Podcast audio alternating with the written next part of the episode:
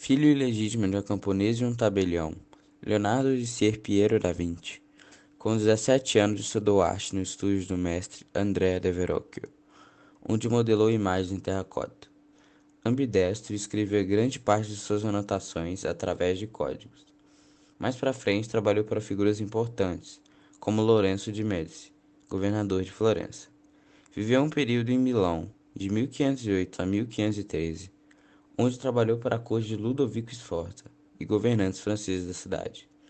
Até 1506, realizou trabalhos, principalmente em Florença, e tudo indica que nesta época ele tem pintado sua obra mais famosa, a bela e enigmática Gioconda, a Mona Lisa. E não parou por aí, também trabalhou para rei Francisco I da França, onde realizou belos trabalhos. Foi um destaque como cientista, matemático, engenheiro, inventor, pintor, escultor, arquiteto, botânico, poeta e músico.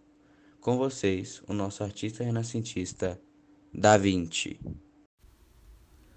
Leonardo de Serpiero da Vinci. Eu. Saído de um berço simples, ainda me lembro das alegrias da infância da minha amada pátria.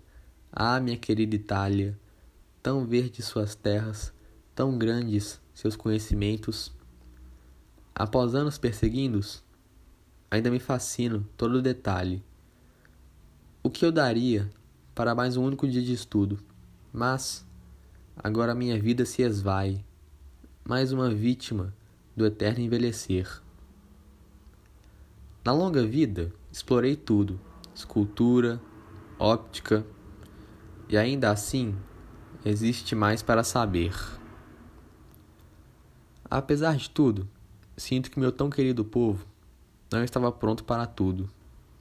Muitos se viam horrorizados com meus estudos anatômicos. Ah, como eu amava fazê-los, representar cada pequeno detalhe do corpo.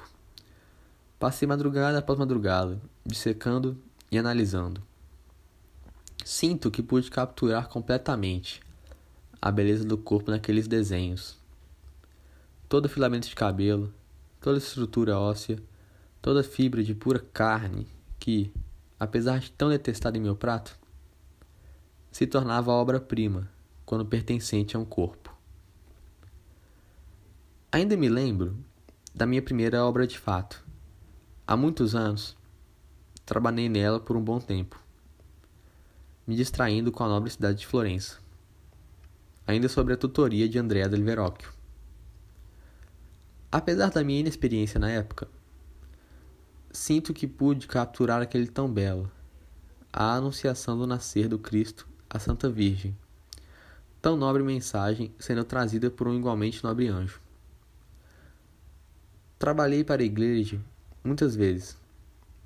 Talvez eu nem devesse me referir a isso como um trabalho, porque, verdade seja dita, eu não acredito que nenhuma das minhas obras foi feita como trabalho mas sim como uma expressão de minha alma. Talvez a minha obra favorita ao longo destes anos todos tenha sido O Homem Vitruviano. Nunca havia se dado tamanho valor ao homem. Talvez essa nova era tenha causado isso.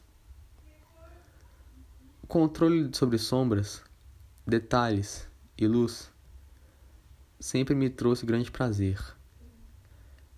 Mesmo como mestre do meu mundo de papel, ainda preferi habitá-lo com o real.